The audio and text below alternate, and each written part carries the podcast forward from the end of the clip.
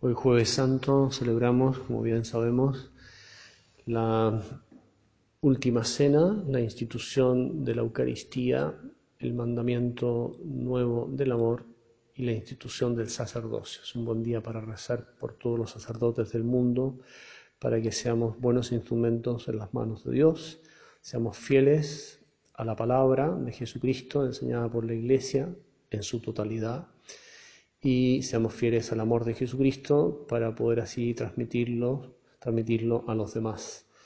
Bueno, un buen día entonces para rezar por los sacerdotes y quería aprovechar estos minutos breves eh, que me he propuesto eh, hacer cada día una reflexión para profundizar un poquito más en la presencia real de Jesucristo en la Eucaristía.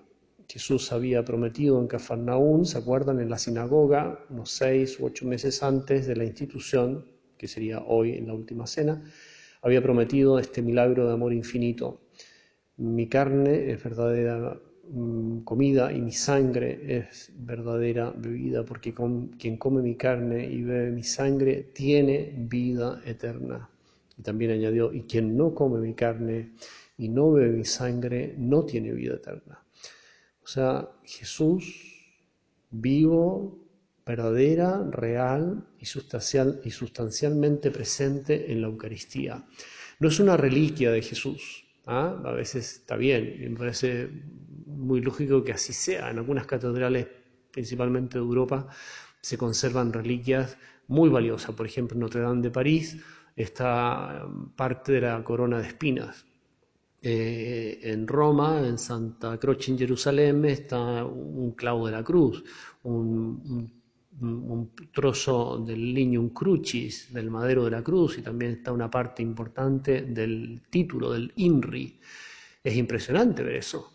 Eh, y, también una espina de la, de la, corona, etc. Entonces, cuando uno está frente a una reliquia, uno dice, Dios mío, qué maravilla, y la gente se acerca con una devoción de siglos a besar esa reliquia. Bueno, la Eucaristía no es una reliquia de Jesús, es Él mismo, es Él, el Hijo de María, el Hijo de Dios. Por eso que cada sagrario es tierra santa.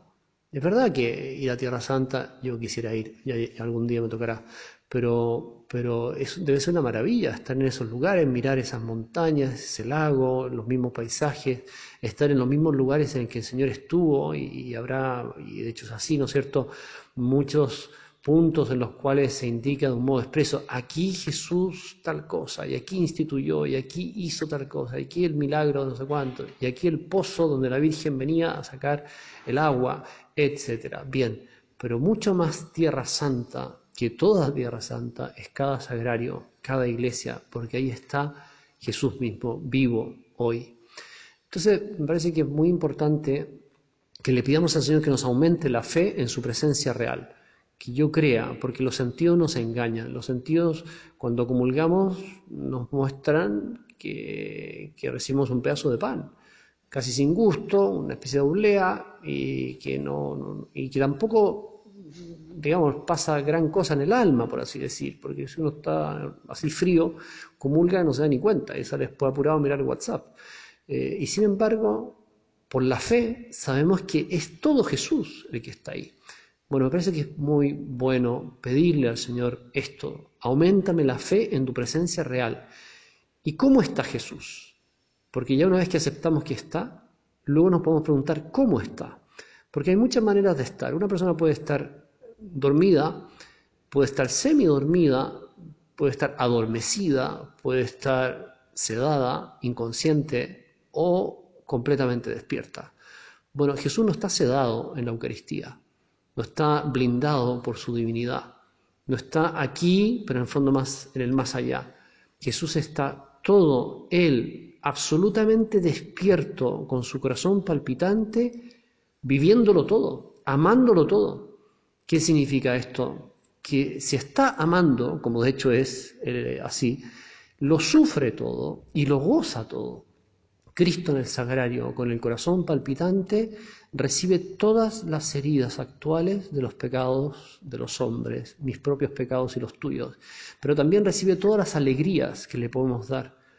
Entonces, esta es una relación entre vivos, o sea, cada uno de nosotros vivo actualmente y Jesús vivo eternamente en el sagrario hasta el final de los tiempos. ¿Cuándo dejará de sufrir en el sagrario? ¿Cuándo dejará de amar en el sagrario? Cuando sobrevenga la, la parucía, cuando Cristo vuelva en gloria y majestad. Pero hasta ahora, hasta ese momento, lo tendremos vivo con nosotros para que le demos alegrías, para que lo sepamos consolar con nuestro pobre amor.